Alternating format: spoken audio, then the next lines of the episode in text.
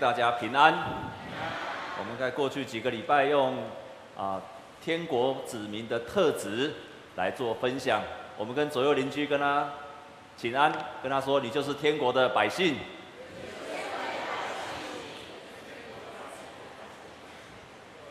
我们也特别欢迎今天第一次到我们当中的新朋新家人，所以我们今天到第一次到我们当中的新家人，我们请他们站起来。啊，请左右邻居跟他一起握手，我们用最热烈的掌声来欢迎他们。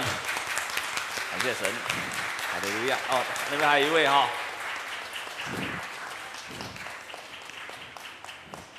好，请坐。啊，你还记得在八福里面第一福是什么？清清新的人有啊，外阳公。我阳公台语说北阳公，心来松容的我皮哈，心虚的人有福了哈，啊虚啊虚心，在你们中山教会当牧师很难做哈，第一场要讲台语，第二场又要讲，哎第一场才第二，真没管。好，我们再来背一遍哈，哎心虚的人有福了，来，啊。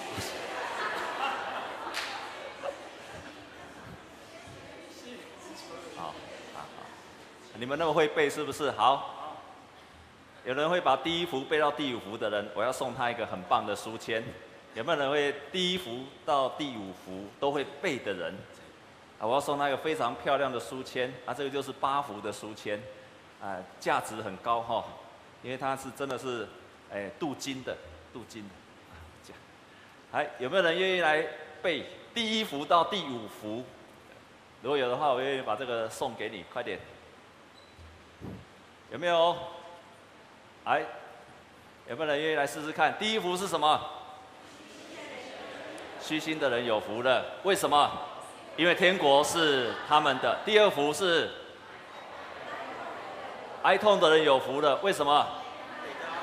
因为他们必得安慰。啊，第三幅是温柔的人有福了，因为他们要承受地土。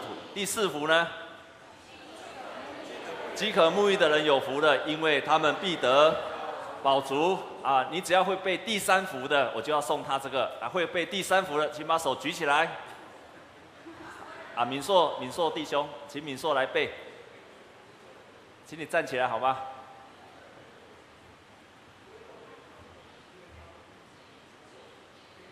好，我们掌声哈，给他热烈的掌声哈！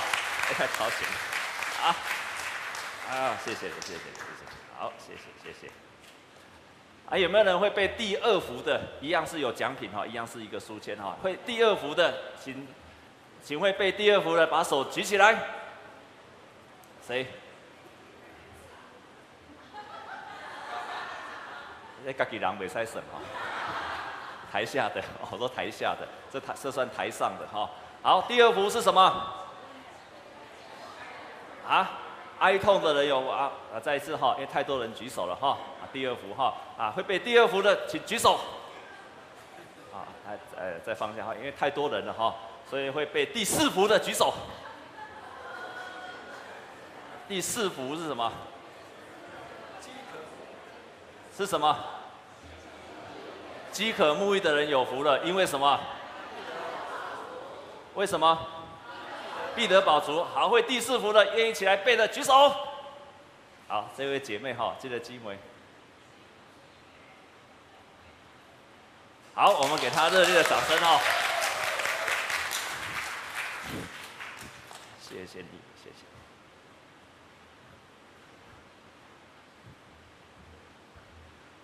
啊，今天我要分享的是第几幅？第五幅哈。那这是一个天国百姓的特质，啊，在分享以前，我要提醒你两件事情。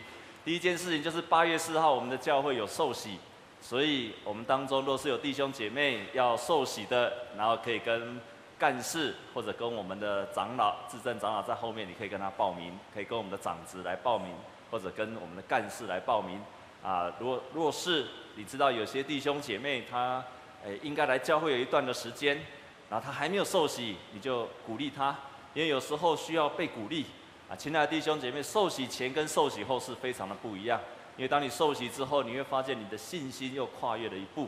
受洗是在公开的面前去承认上帝就是你的天父，耶稣基督是你的救主，圣灵是你的保惠师。所以非常鼓励你，如果你还没有受洗的，可以报名来受洗。啊，第二件事情，我要给各位一个很重要的提醒：我们到教会来敬拜神，赞美非常的重要。敬拜的时候是太重要了，甚至于比牧师的讲道还重要。所以为什么？因为在敬拜的时候，我们会离开，我们会暂时离开我们的忧愁。在敬拜的时候，上帝会提升我们；在敬拜的时候，我们与神会更接近；在敬拜的时候，我们整个生命会被提升。如果我们尽情的敬拜的时候，我们的生命会被上帝所提升。所以敬拜是非常的重要。因此，我鼓励弟兄姐妹，我们这一场的礼拜是十一点半开始。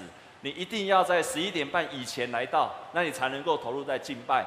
亲爱的弟兄姐妹，不可能当你到牧师讲道的时候就来听讲道，你会把上帝的话给听进去，因为上帝的话不是听的，是领受的。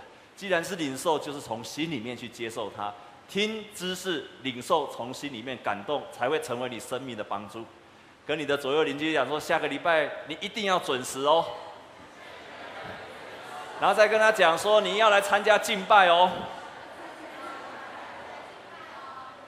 敬拜太重要了，敬拜太重要了。啊，十六、十七世、十六世纪的宗宗教革命，那时候开始从天主教变成了很多的基督教出来，一个非常大的宗教改革。人家说，二十一世纪的宗教改革就是我们从传统的敬拜变成了一个敬拜赞美的敬拜。所以在很多的教会就开始很自由的敬拜，从心灵里面去敬拜神，在敬拜的当中，他们提升他们的生命。有时候你的生命很难提升，不是靠着牧师的讲道，你的生命很难提升，是因为你需要敬拜神。你单单敬拜神，你的生命就会被提升。你不止在礼拜天敬拜神，在礼拜天敬拜神，你要到礼拜一到礼拜六，你在你的家庭当中都可以敬拜神，神就会提升你的。所以你不要靠着牧师的讲道来提升，而靠着你自己能够到施恩宝座前来敬拜，来提升你的生命，这样好吗？所以你下礼拜要准时来参加敬拜，阿们吗？因为你在敬拜的时候，你的生命就被提升了，你就会突破你现在的困难。有时候我们没有办法突破困难，是因为我们的心没有办法过去，心没有办法被打破开来。但是敬拜的时候会打破你的心怀意念，会提升你。在今天所读的圣经节的说，连续人的人有福了，因为他们必得连续。亲爱的弟兄姐妹，在圣经里面提到连续，它至少有两个意思，就是对待那些不信的人，用爱跟同情对待不信的人，而且有积极的行动。耶稣来到这个世界上，都跟这个世界上不幸的人在一起。而且非常积极的关心他们，所以那些生病的、那些受苦的、那些被人排斥的，他们喜欢就近耶稣。当我们对这些人做出同样的行动的时候，我们就是在连续他们。第二个就是我们同情跟体谅，特别给那一些别人不应该得到的，我们乐意给他，这也是一个连续，连续人的有福了。而且这个连续，并不是。因为对方，并不是因为对方来决定我要不要改，那是一个成为天国子民应该有的特质。也就是说，这个连续并不是出于对方是不是这样的人，而是出于你，因为你是天国的子民，所以你需要做出这样的行为出来。所以，当耶稣来到这个世界上的时候，他对每一个人都做出同样的怜悯的心。连续的态度对他来讲没有一个例外，也对每一个人都是他要连续的对象。那我把这个连续放在我们今天，其实，在我们今天对那些需要连续的人，我觉得更是可以积极的用在那些跟我们不同的人的身上，把那些对每一个与你不同的人，你对他充满了怜悯的心；那些跟你意见不同的，那些性格不同的。那些性别不同的，那些做事的方法不同的，你要对他有怜悯的心。我以前在台南牧会的时候，啊，遇到有一个人，这个人叫做阿吉拉，叫做阿吉。这个阿吉刚到我们教会的时候，其实大家不应该这样说，他比我来先到教会，那我是后来才去的。那这个阿吉到教会的时候，其实他不是太受人家欢迎，为什么？因为他每次到教会来的时候，东西薄冰冷啊，所以嘴巴都昂唧唧。然后呢，一来就知道说他全他是全身都是烟味，就知道他刚抽完烟。然后呢，再加上他又有脚部又有问题，因为他的髋关节手术过，所以他常常有长短脚，所以他那个脚啊，一个脚是一个脚是要很垫脚垫是很高的，一个是小的。那他因为走不太稳，所以每次走路呢都要滑边啊边啊，按一直夹一直夹一直夹，就这样走到来。那他有一个很，他这些我都可以接受。但是他只有一个特质让我很困难接受，就是他很喜欢缠牧师。他其他都没有关系，因为只要做完礼拜他就离开了。那这个特质就是他非常喜欢缠牧师。看他怎么缠呢？动不动就找牧师，大事找牧师，小事也找牧师，开刀找牧师，连感冒打针也叫找牧师，就缓呢。然后他动不动呢，三更半夜就接到他的电话，那因为他不知道为什么他讲话不太清楚，他讲话常常是这样：牧师啊，我明天要开刀了，你为我祷告吧。要不然就是牧师啊，你要为我祷告啊，让我能够保险能够过啊。牧师啊，你要为我祷告啊，让我明天可以找到工作啊。牧师啊。哦，就尴尬哈，我输等我输对，然后呢，没事哈，有时候在在办公的时候，他就突然走进来，牧师啊，我有事情要跟你讲，哇，一直烦我，一直烦我，一直烦我，所以我每次看到他的时候，他只要从前门进来，我就赶快逃走了，因为我知道他一定会找我，然后呢，他只要打电话来，他因为后一太常打电话来。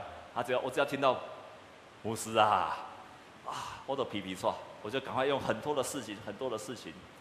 然后我突然发现，因为他太常找我了，所以呢，我渐渐开始对他开始学习到敷衍。以前是从一开始一开始跟他讲话，后来变成应付，然后后来变成敷衍。然后最后变成能逃就逃。亲爱的弟兄姐妹，你有认识这样的亲朋好友吗？有这样的，请你把手举起来看看。你有认识这样的人吗？哇，认识这样的人是很辛苦的，所以我每次都想要逃走。然后这个阿吉拉很有趣，我一直觉得说他大概人生就是这样的，但是我就想说他的人生应该大概就是这样的，因为他也没有什么工作。平常就靠着救济金，那偶尔有一个工作，可是他很特别，就是非常喜欢缠牧师。后来当我渐渐的、渐渐的再继续跟他跟他交往之后，他突然有一阵子又没有来了，然后有一阵子又出现了，所以这样子的人总是让人家不知道该怎么去处理他。但是，知道吗？当我终于离开了台南，然后。来到了台北，我心里想说，从此以后再也不要听到电话那一头说，牧师啊，我想可以摆脱了这个人，但是，并没有。我来台南之后，这个阿吉拉还一天到晚打电话来，牧师啊，请你为我祷告，请你为我什么？我们面对任何一个人。我们不要用现在认识他，要用将来上帝改变之后的荣耀的样式去认识他。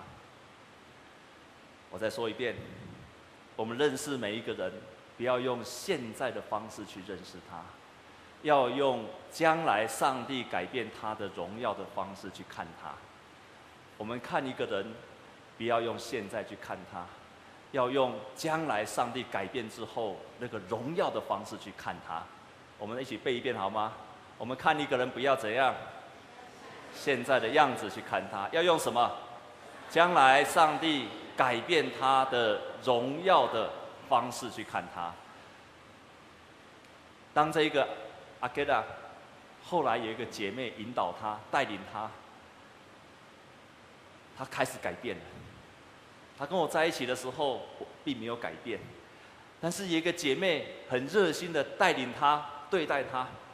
这个阿盖拉居然在短短的三个月里面，他戒掉了烟，戒掉了槟榔，然后呢，当上个月我回去看他的时候，他居然打扮得非常非常的整齐，然后呢，头发也理得非常的干净，没有吃槟榔，也没有抽烟，然后穿得非常非常的整齐。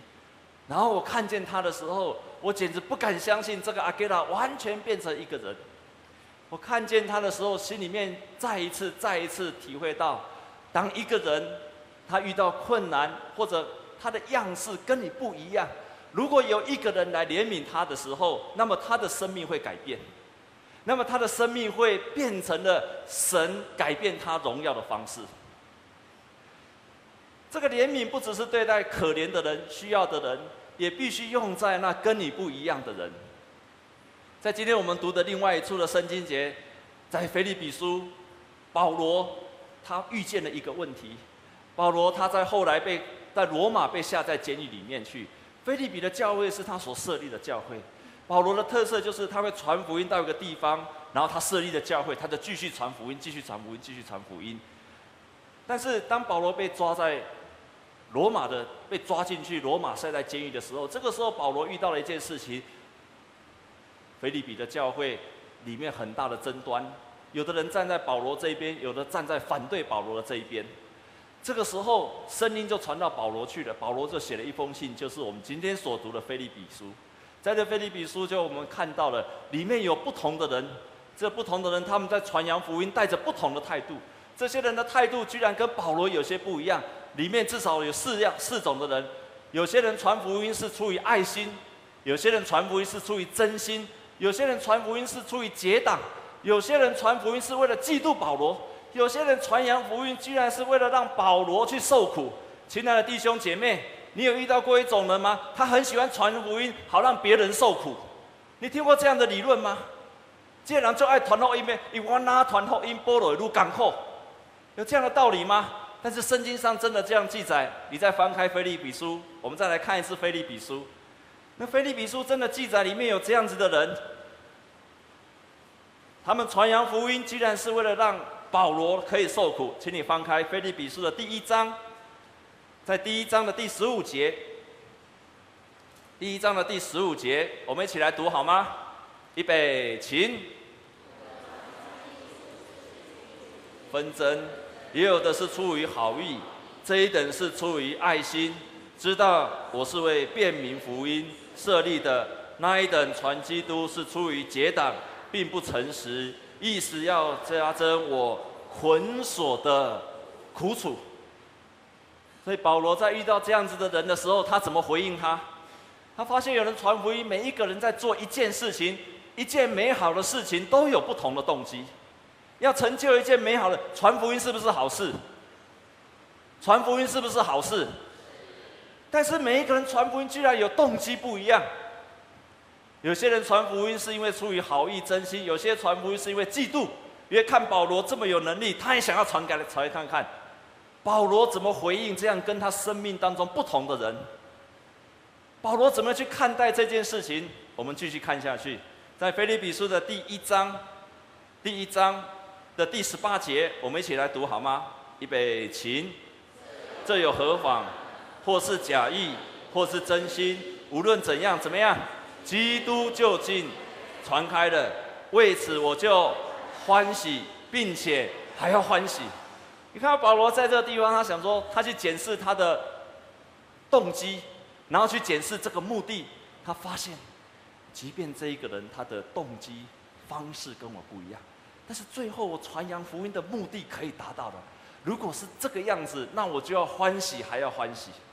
保罗用一种包容、用一种怜悯的态度去看待跟他不一样的人。所以，当这个不一样的人他同样去接受他们的时候，福音就被传开了。而且保罗说：“为此，我要欢喜，还要再欢喜。”因此，当我们如果会有这样子连续人的态度的时候，我们就会看到不同的方式、不同的个性，但是我们会达到同样的目的。我们如何学习，在我们的生命当中，一个连续人，用怜悯的态度跟我们不一样的人？第一个，我们要学习的就是用站在人性的同理心，站在人性的同理心。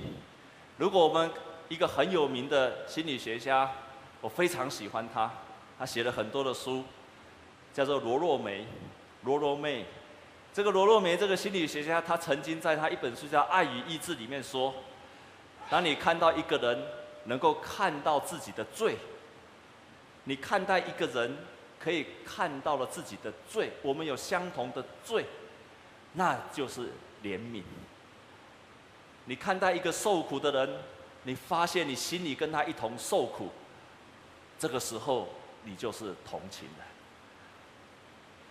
也就是说，你看待一个人，这个时候你看他跟他，他犯罪，你也看到你自己有同样犯罪的可能。你看见他在受苦，你发现你心里也在受苦。他说：“这个就是怜悯人的。”所以你看到一个人，看到罪。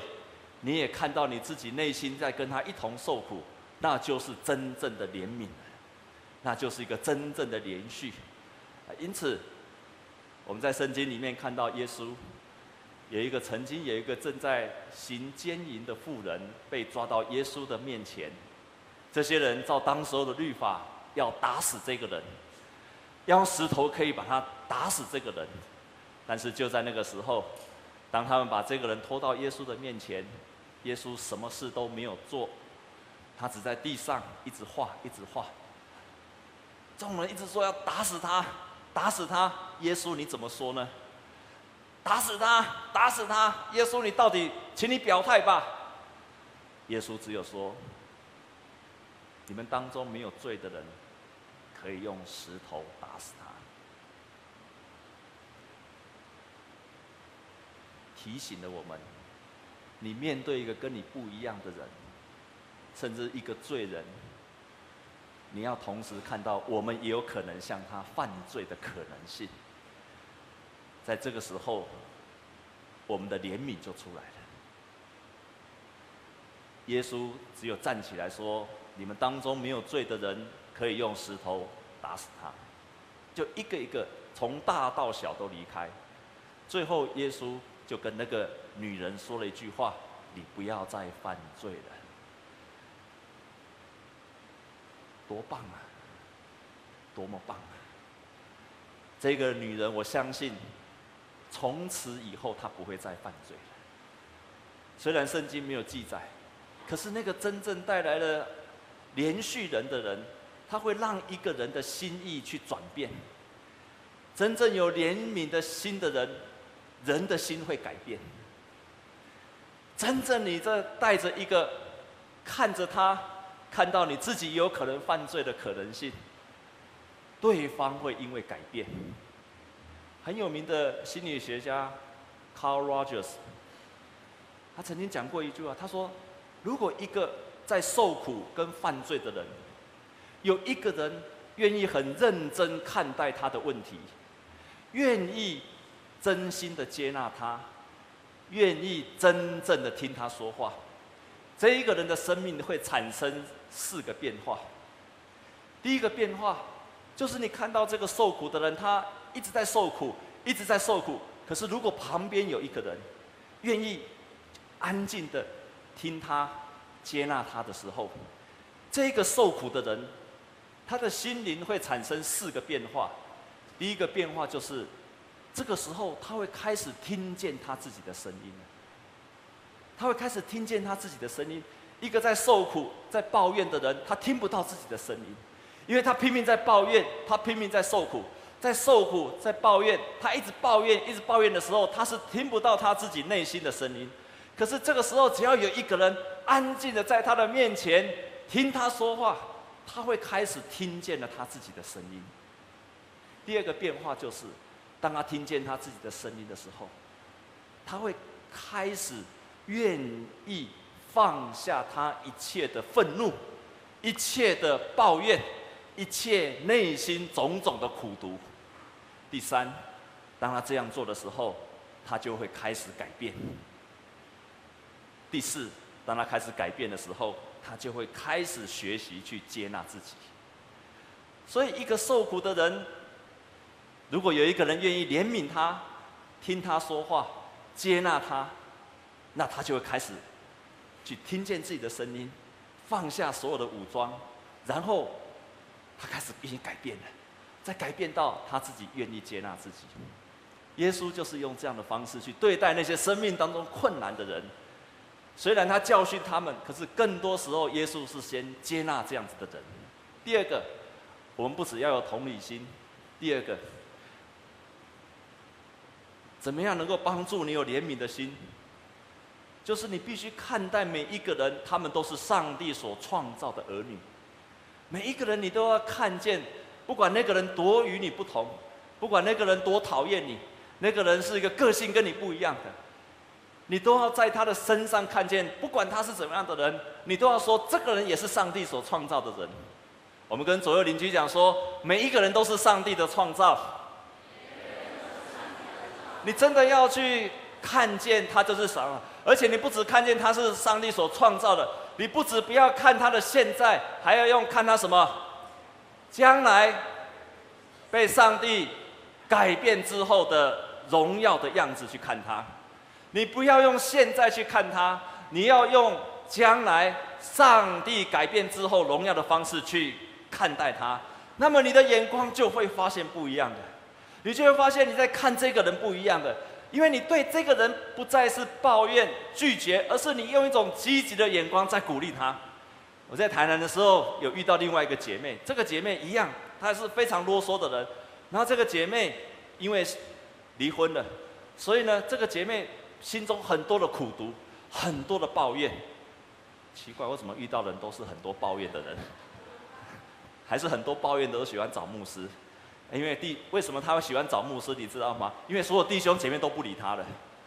一看到人就倒，看到人就凉，看到人就抱怨自己的委屈，看到人就跟人家说自己的受苦，看到人就抱怨他的先生，看到人就抱怨他的儿子对他怎样，女儿对他怎样，先生对他怎样，然后最后他都连上帝一起埋怨下去了。我对这样的女人真的比较没有办法，一直凉，一直凉。啊，在座弟兄，你的另外一半是这样的女人，请你的手举起来看看。啊，你一定不敢举手哈，你很难受。那这样的女人绝对不会得忧郁症，为什么呢？因为她都把心中的乐色怎么样，全部倒了出来了。但是她旁边的人会得到忧郁症，因为都在听她的乐色。啊，因为所有教会的人都不再理她，因为她很多的抱怨，所以呢。当教会人都不理他，就只剩下牧师必须要理他。所以你看，牧师的行业是多么神圣啊！大家都不要的牧师一定要要他。啊，真的，我必须诚实的跟你讲，我也不太喜欢他，因为没有办法，我觉得我不能够改变他。你是这样的人吗？你是这样的人吗？好。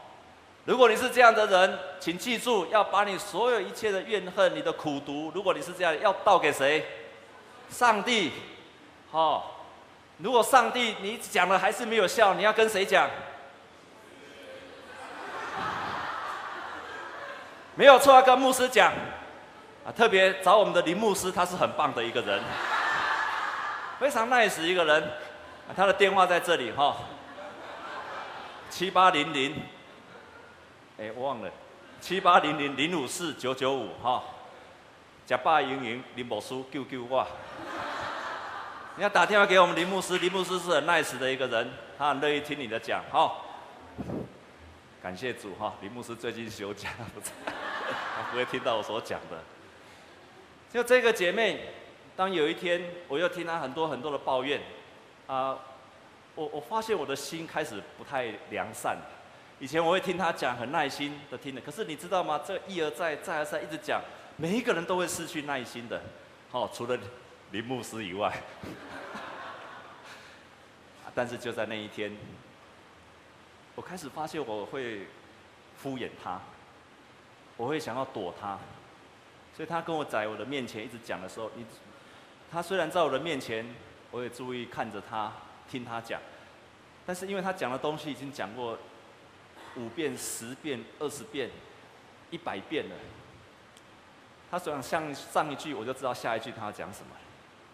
那这时候我已经把我的耳朵关起来了，虽然我看着他，可是我知道我的耳朵关起来，我的心也关起来了。但是因为我的职业是什么，我就必须要听他讲，所以我继续听他讲。但是我知道我的耳朵是关起来的，我的心也是关起来的。我知道我在敷衍这个人，因为我必须要敷衍他，因为我知道他讲的东西都一样。多么奇妙！当那天我听完他讲了之后，我就走了。走到一半，我要去参加一个聚会。我很高兴。当他一直在给我讲的时候，我很高兴。为什么？很第一次感到很高兴，就是等一下有个聚会，所以我赶快跟他说，我等一下要聚会，所以我必须要走了。然后就走了。走到一半的时候，突然，突然有一个意念在我的心里面响起。我知道那个是圣灵的声音在提醒我一件事情。他在提醒我说。那个意念非常的强烈，就是说，如果她是你的姐姐，你会用什么方式对待她？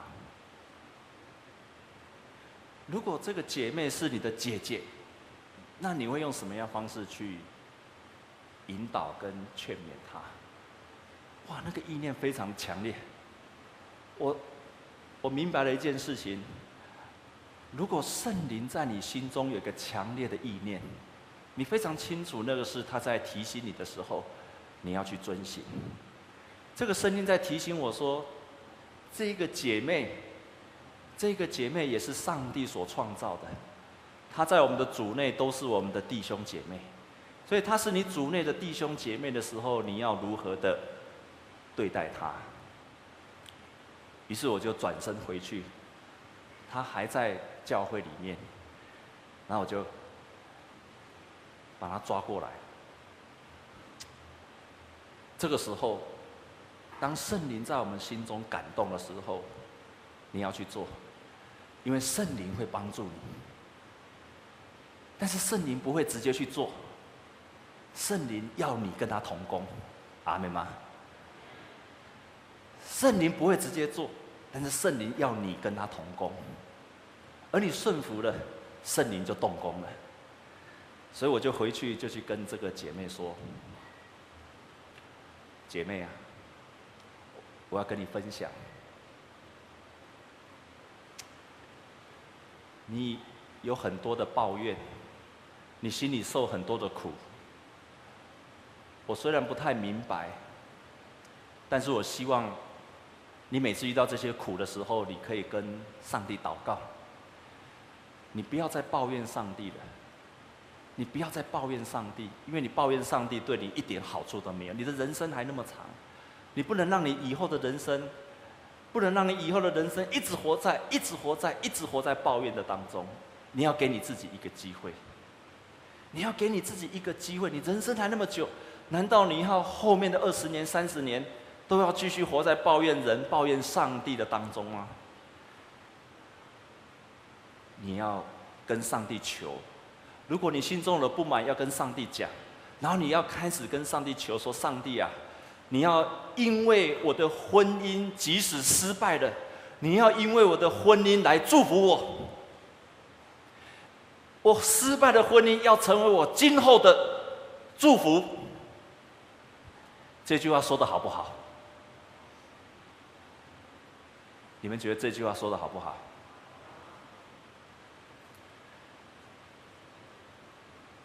我就这样跟他分享，我觉得那个是上帝给我一个感动，我应该要这样跟他讲。所以我就说，你要让你过去失败的婚姻成为将来你人生后面的二十年、三十年的祝福。当你遇到困难的时候，牧师很乐意的听你讲。啊，这次我是真的这样讲。但是你要开始读上帝的话，所以我就介绍活泼的生命给他看，送一本活泼的生命给他。你在读上帝的话，如果遇到了困难跟苦读，你要把它写下来。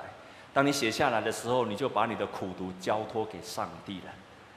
那个姐妹后来差不多过了三个多月，我看见这个姐妹变成了完全不一样的人，变成了完全不一样的人。当我有一次再回到教会去的时候，我就看见他旁旁边很多的人在跟他聊天，他旁边就围着很多的人跟他一起讲话。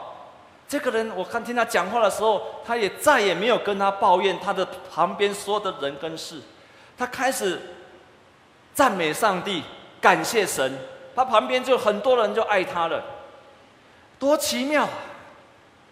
怜悯人的人，你会帮助一个人，就让他从内心里面就走了出来。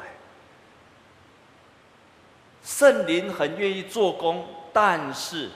圣灵需要你与他同工，这样子的原则不只要用在每一个人的身上，不只用在这个需要的人身上。亲爱的弟兄姐妹，耶稣教导我们上帝国的真理，你要有天国子民的特质。我可以跟你保证，这绝对不是只有用在主内的弟兄姐妹的身上，你用在你的职场上，那些跟你不一样的人，你要怜悯他。你在你的家庭里面，那些跟你不一样的人，你要怜悯他；那些你的亲朋好友的不一样的人，你要怜悯他。而当你怜悯他的时候，他就会经历到像这个姐妹一样，就开始走出他生命的困境。他就开始成为走出他自己的辖制，上帝的圣灵就帮助了他。多么美好的事情！愿上帝的怜悯在你的身上，愿你成为一个怜悯人的人，而且圣经跟我们应许说，怜悯人的人有福气的。为什么？因为他们必得怜恤，他们会首先得到上帝的怜悯，他们会在需要的时候，旁边的人也会怜悯他。当我们成为一个怜悯人的时候，在我们生命遇到困难的时候，上帝会怜悯我们，我们身边的人会怜悯我们。好久以前，我读到一篇的文章，这一篇的文章，他这样说：他说，当一个考试挫败的孩子，所需要的不是告诉他要如何读书，而是没有条件的爱他、鼓励他，让他知道，即使他考不好，我们仍然爱他。一个没有办法禁掉抽烟的小的小孩子，也不是在告诉他道理。不是告诉他抽烟不好，抽烟对身体有什么样的影响，而是让他知道，我们爱他，我们真的关心他。一个已经很努力想要改进，可是每次改进又回到原点的人，他需要的不是人家怎么告诉他、分析他失败的原因，也不是跟他说你要如何的改变，而是给他一个接纳的拥抱。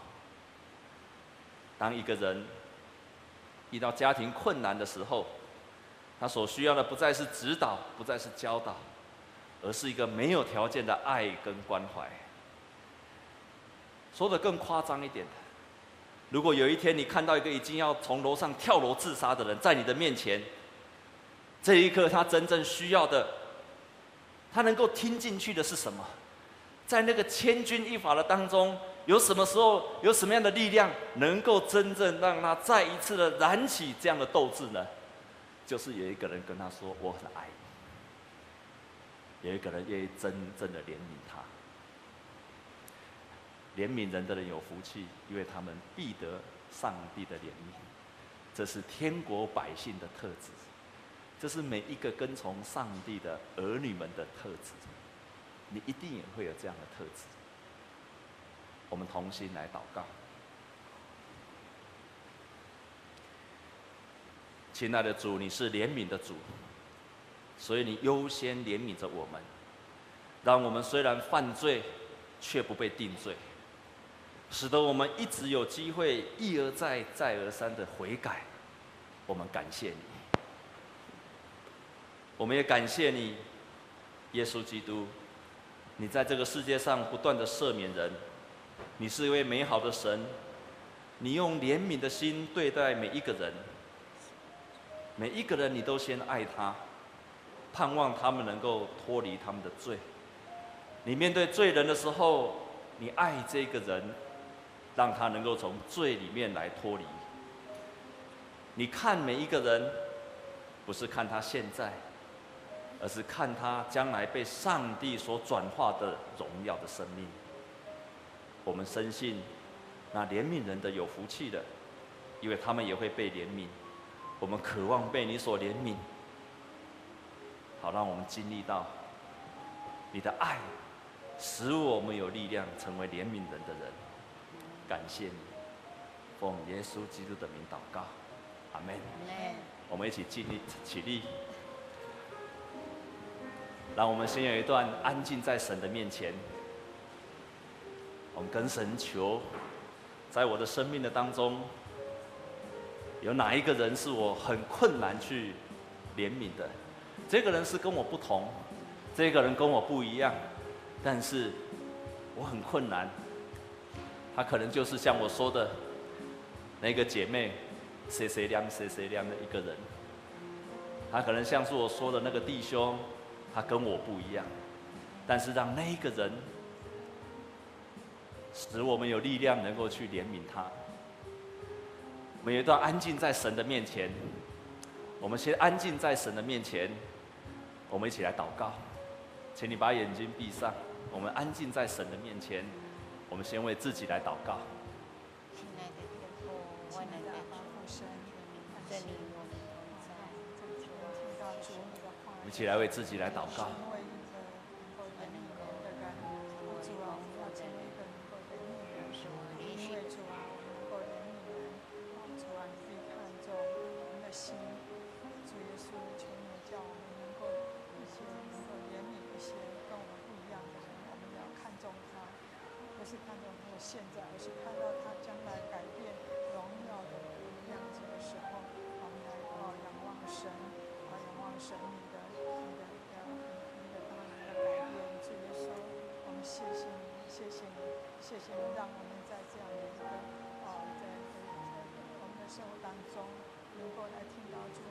也再来祷告，求神给我一个新的眼光，不是用现在看他，而是一个他会被上帝所改变的荣耀的样式去看他。不用现在去看他，而是用一个将来他是会被上帝所改变过后荣耀的方式去看他。我们跟神求有这样的眼光。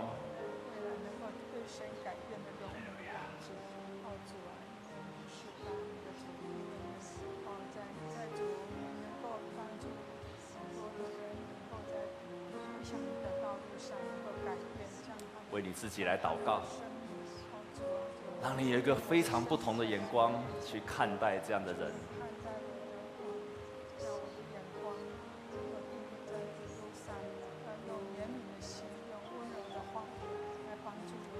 哈利路亚，神，我们感谢你。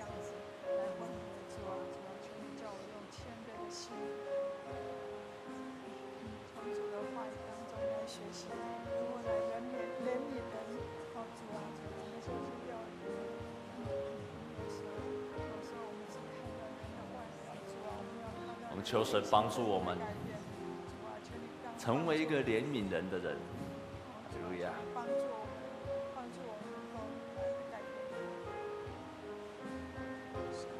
神的道路